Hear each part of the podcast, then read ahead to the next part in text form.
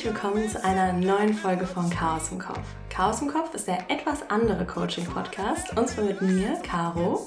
Damit du aber nicht nur die ganze Zeit meine Perspektive auf das innere Chaos hörst, sondern auch ganz andere tolle Coaches und deren Impulse mitnehmen darfst, habe ich heute mal wieder einen wunder wunderbaren Ehrengast bei mir zu Gast, nämlich die tolle Laura. Laura, so schön, dass du gerade da bist. So schön hier zu sein. Ich freue mich total. Hm. Laura ist tatsächlich ähm, nicht nur meine beste Freundin und meine gefühlte Lebenspartnerin, mit der ich das Leben bestreite als Freundin seit über zehn Jahren, sondern Laura ist auch ein ganz, ganz, ganz, ganz besonderer Coach. Und zwar ein Coach, die von meiner Perspektive aus sich auch mit tieferen Themen beschäftigt, die vielleicht auch nicht unbedingt schon alle perfekt wissenschaftlich erforscht sind, sehr viel auch mit ich würde fast sagen, vielleicht exotischeren Coaching-Methoden und der, sie ist auch sehr interessiert daran, ein bisschen mehr Licht auf spirituelle Praxen zu bringen und zwar in einer Art und Weise, wie ich sie endlich checke. Also ich glaube, ich habe schon so oft über irgendwelche funky Rituale gehört, die man machen kann oder irgendwelche spirituellen Begriffe und ich war immer so ein bisschen abgeschreckt davon, weil ich damit nie was anfangen konnte. Und Laura hat einfach ein unglaubliches Talent, diese Sachen auf eine Art und Weise einem zu erzählen, dass sie mich sogar richtig faszinieren und interessieren und auch irgendwie inspirieren. Und genau, ich selber durfte mich auch schon von ihr in einem Gruppencoaching-Programm coachen lassen und die Arbeit war immer sehr, sehr, sehr tief. Also es ging sehr tief rein in die vielen inneren Anteile, die wir haben, die Schmerzen, die wir vielleicht erlebt haben, die wir jetzt immer noch mit uns tragen und dadurch waren die Sessions mit ihr auch immer sehr, sehr, sehr heilsam. Und ich freue mich jetzt total, dass sie heute auch mit dir ein bisschen ihre Perspektive auf das innere Chaos teilt. Und Laura, ich möchte jetzt auch nicht zu viele Worte schon bei dir in den Mund legen. Von daher stell dich doch auch einfach nochmal ganz frei hier vor, wie du dich gerne vorstellen möchtest. Ja, hallo. Ich freue mich, wie gesagt, total heute hier zu sein, weil ja, wie gesagt, wir sind ja schon so lange befreundet und diese ganzen Konversationen hatten wir ja schon so im Privaten und ich finde es einfach schön, ähm, dass es heute einfach in diesem Raum ist, wo vielleicht andere auch davon profitieren können, worüber, worüber wir eigentlich sehr, sehr häufig sprechen. Das heißt, ähm, ja, ich freue mich total. Genau, mein Name ist Laura und ähm, ja, ich bin seit kurzem selbstständig auch als Coach. Und ja, wie würde ich meine Arbeit beschreiben? Es ist letztendlich interessant, weil beim Coaching ist das Spannende, dass die Arbeit so individuell ist wie jeder Mensch selbst. Das heißt, es gibt gar nicht so eine pauschale Sache, die man da macht. Ich glaube, das wäre auch sehr, sehr schlimm, wenn es so wäre, weil dann würde man sich eigentlich letztendlich nur an irgendein Schema halten. Aber was ich ähm, sehr wichtig finde, ist Menschen den Raum zu geben, um für sich wieder zu entdecken, wer sie eigentlich sind und in die Selbstakzeptanz zu gehen. Und ja, letztendlich ist es spannend, weil wir halt alle sehr, sehr viele innere Anteile haben und mit denen arbeite ich auch sehr, sehr gerne, die wir aber so über die Zeit, ja, wo wir gelernt haben, dass die irgendwie nicht akzeptabel sind, nicht gesellschaftlich anerkannt sind und die wir letztendlich eigentlich so im Alltag unterdrücken. Und das fühlt sich aber letztendlich einfach auch nicht gut für uns an. Hm ja so wertvoll. An dieser Stelle danke für deine Arbeit. Und wie würdest du denn aber jemandem innere Anteile beschreiben, der noch nie gehört hat, was ein innerer Anteil ist? Mm. Ja, das ist ganz spannend, ähm, weil vor allen Dingen in dieser Blase hört man ja von, von diesen inneren Anteilen sehr häufig. Ähm, wie ich das beschreiben würde, ist, dass das eigentlich Facetten unserer Psyche sind. Und es ist ganz spannend, also in den ersten sieben Jahren unseres Lebens sind wir eigentlich so ein bisschen wie so ein Schwamm. Wir nehmen erstmal alles auf aus unserer Umwelt, übernehmen sehr viele Dinge, die wir lernen von unseren Eltern, die wir lernen von der Gesellschaft. Und da lernen wir natürlich auch, was anerkannt ist und was nicht.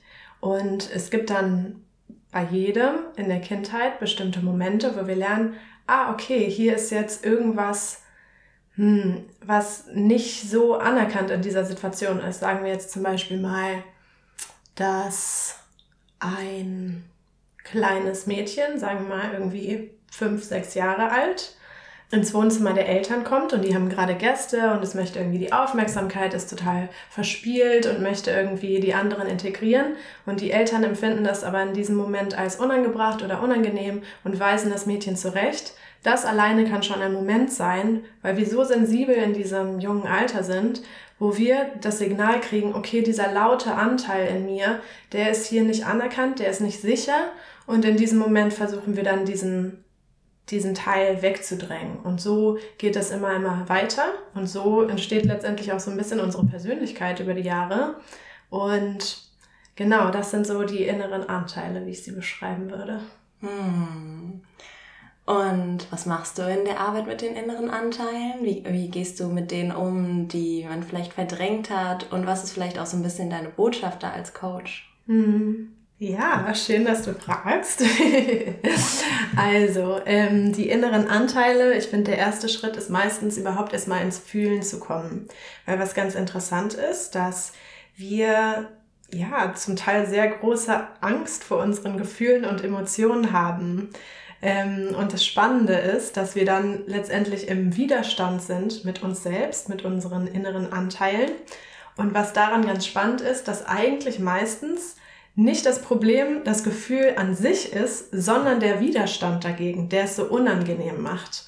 Und in dem Moment, wo wir uns überhaupt erstmal das erste Mal erlauben, da ins Fühlen reinzukommen, und es kann auch sehr unangenehm sein in den ersten Momenten so für die Menschen, aber einfach diesen Raum zu kreieren und auch zu wissen, okay, ich spüre das jetzt in meinem Körper, aber ich bin auch mehr als das ich bin nicht nur mein Körper, ich bin nicht nur meine Gedanken, da ist so viel mehr. Wir sind ja Körper, Geist und Seele.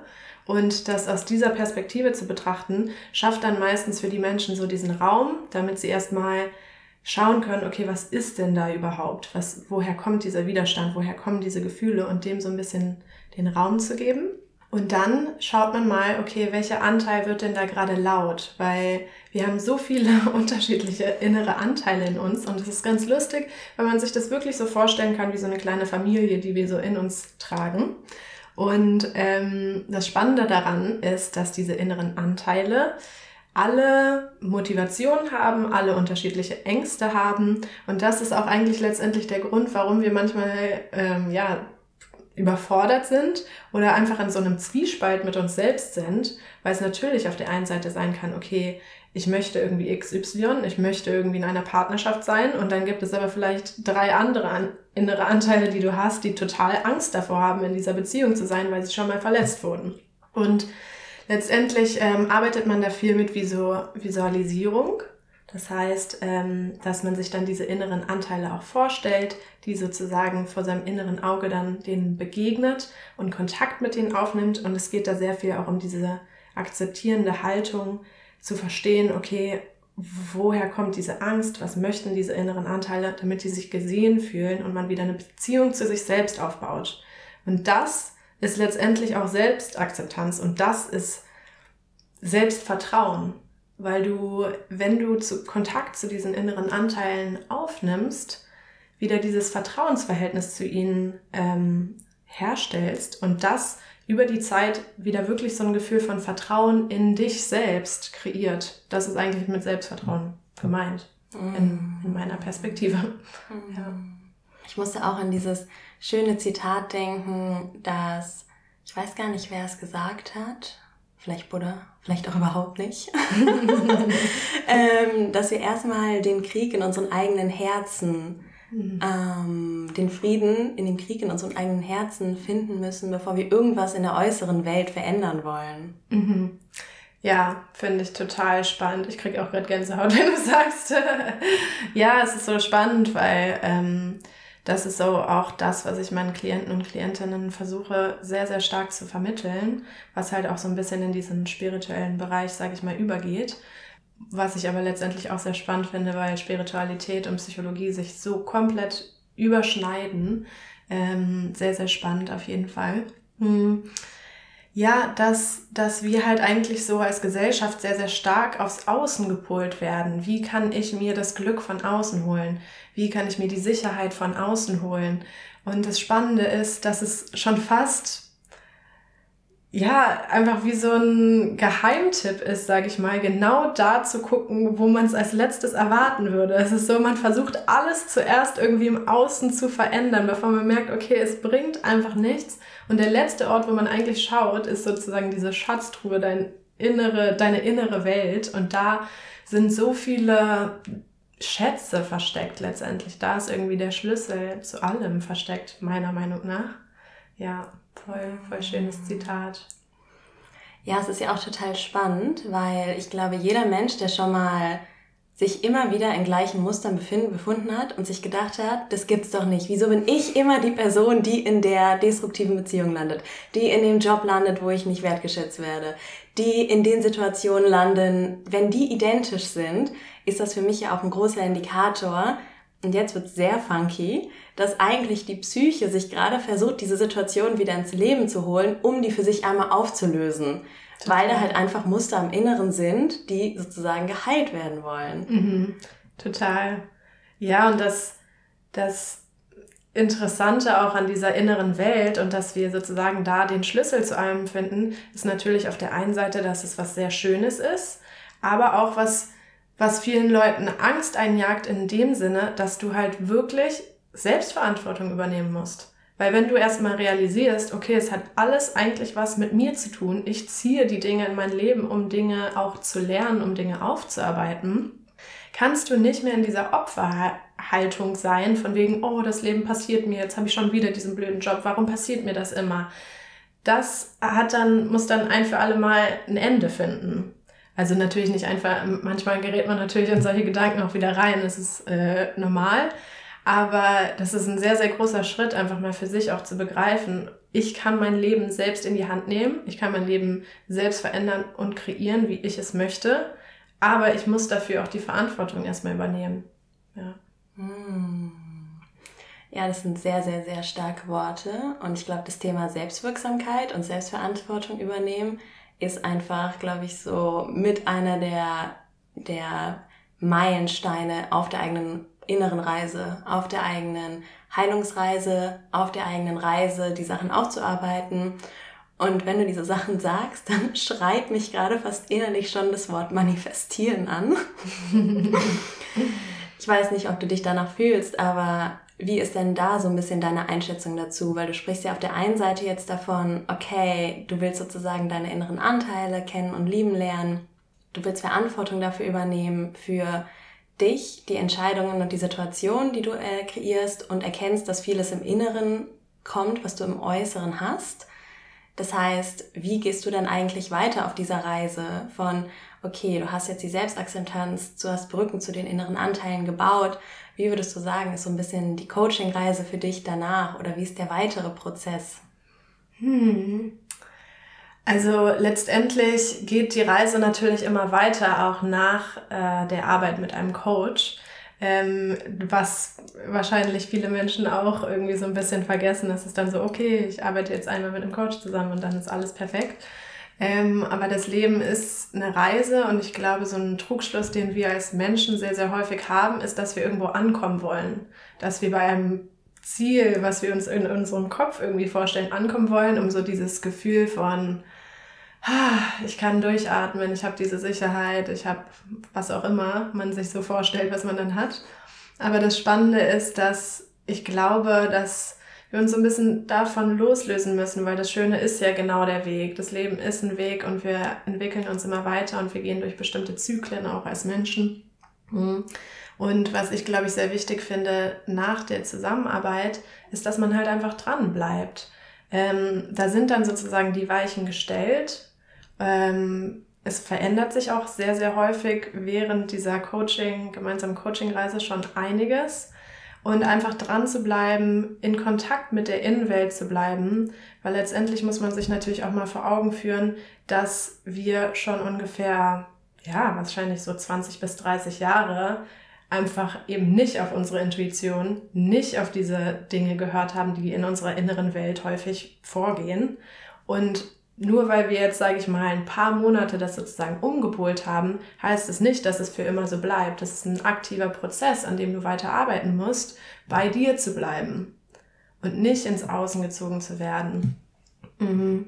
Das heißt, natürlich, ähm, ich weiß nicht, wie es bei anderen Coaches ist, aber im besten Fall finde ich es halt immer schön, meinen Klienten und Klientinnen auch Tools mitzugeben, Meditationen mitzugeben, Übungen mitzugeben, wie sie sich halt mit ihrer inneren Welt auch eigenständig verbinden können, weil ich finde, ich möchte ja letztendlich äh, die Leute, mit denen ich zusammenarbeite, nicht abhängig von mir machen, sondern ich möchte, dass sie in die Eigenverantwortung gehen und auch wissen, wie sie dann selbst navigieren können durch ihre innere Welt, durch ihr Leben.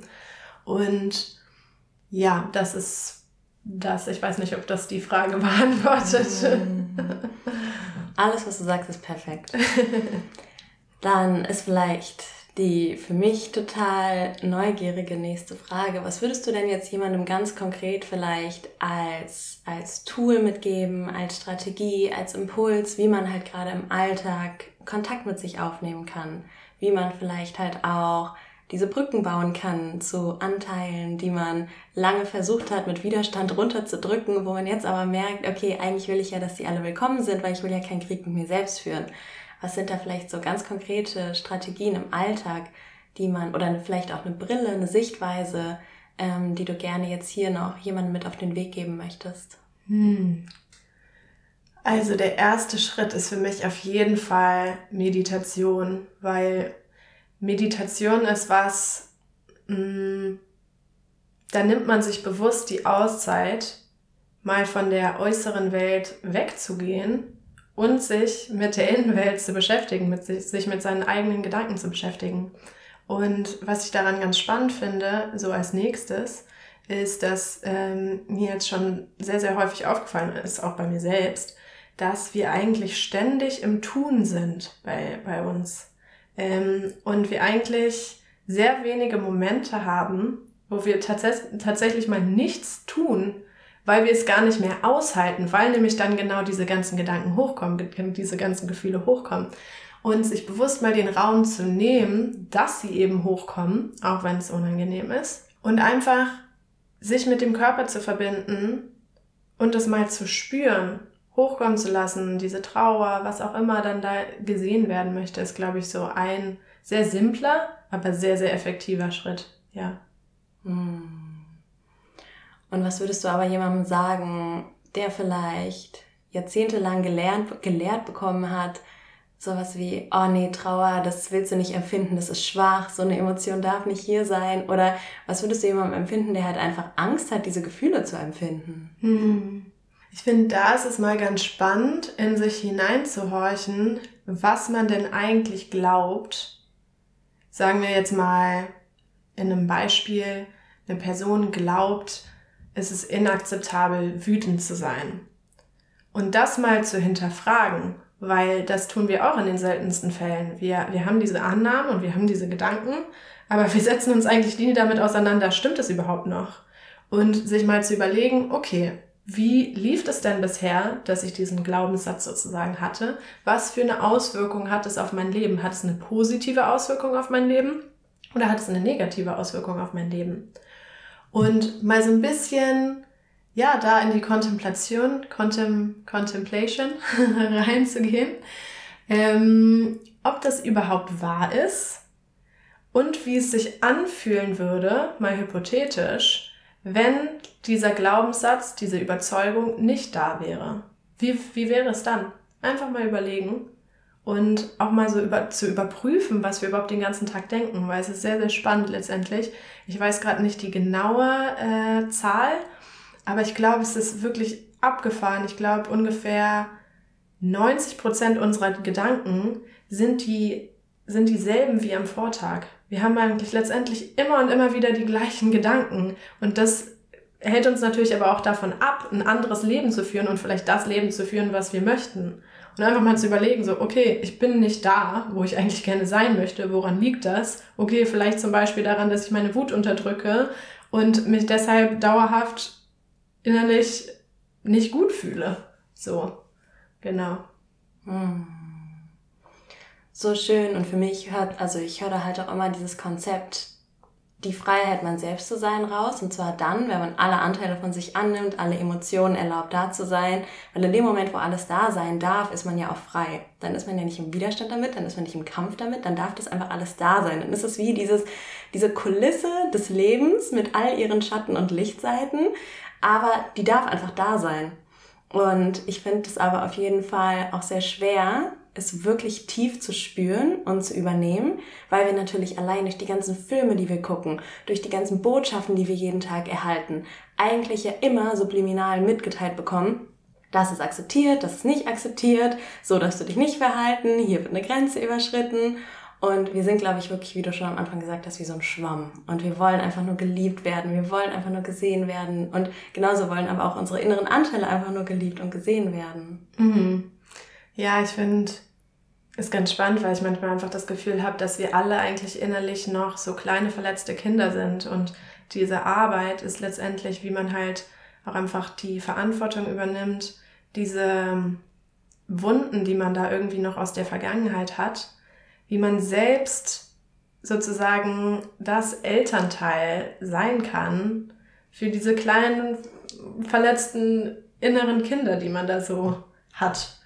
Und ja, natürlich kriegen wir das ähm, sehr stark so gespiegelt. Ja, dass wir so das Gefühl haben, dass das irgendwie nicht anerkannt ist oder dass wir das unterdrücken müssen. Obwohl ich finde, dass sich da auch sehr viel tut. Ich finde es aber immer schön, wenn man sich auch einfach Räume sucht, wo man das Gefühl hat, dass man dem Ausdruck geben kann. Mhm. Ähm, es ist sehr, sehr wichtig, auch in was für einem Umfeld man sich ähm, befindet. Und genau deswegen suchen sich ja Leute auch Coaches, weil es eben ein Prozess ist. Und natürlich gibt es irgendwie auch Meditation und Übungen und sowas auf YouTube. Und es ist, glaube ich, auch ein sehr, sehr guter Anfang, sich einfach damit auseinanderzusetzen. Mit diesen ganzen Thematiken, mit Büchern, mit was auch immer. Egal wie du anfängst, fang einfach an. Es gibt keinen richtig oder falsch. Einfach sich damit auseinandersetzen ist schon der richtige Schritt. Und ja, letztendlich ist es dann aber einfach in der, in der weiteren Reise, also ich habe selber auch sehr viel mit Coaches gearbeitet und ich kann mir eigentlich nicht vorstellen, wie ich es ohne geschafft hätte tatsächlich. Ich finde es schon einfach ein wichtiger Schritt, eben weil wir alle Blindspots haben. Und es ist einfach so schön, das aufgezeigt zu bekommen und so eine andere Perspektive zu bekommen. Und ich glaube vor allen Dingen so bei Freunden oder Freundinnen ist es halt einfach manchmal so, dass man schon so lange befreundet ist, dass man sich das gar nicht so unbedingt aufzeigen kann. Also zu einem gewissen Grad schon, aber halt auch wieder nur zu einem gewissen Grad. Und dann ist es halt schön, so eine neutrale Person auch manchmal zu haben. Egal wie, vielleicht auch irgendwie, was weiß ich, in Meditationsgruppen oder so. Muss ja nicht unbedingt ein Coach sein, aber einfach sich diese Außenperspektive irgendwie zu holen, ist, glaube ich, sehr wichtig. Hm, ja, Laura, ich bin einfach so dankbar für deine Arbeit, dass es dich gibt, für deine Perspektive, für deine hm. Sichtweise auf diese Themen. Ich bin ja absolut davon überzeugt, dass wahrscheinlich alle Lehrerinnen, Coaches und Educator auf dieser Welt zwar immer über ähnliche Konzepte sprechen, aber jeder hat seine eigene Perspektive nochmal darauf und man mhm. braucht einfach 10.000 verschiedene Perspektiven darauf, bis es bei einer Person einmal Klick machen kann. Und du hast es auf jeden Fall geschafft, dass bei mir einige Sachen Klick machen konnten. Mhm.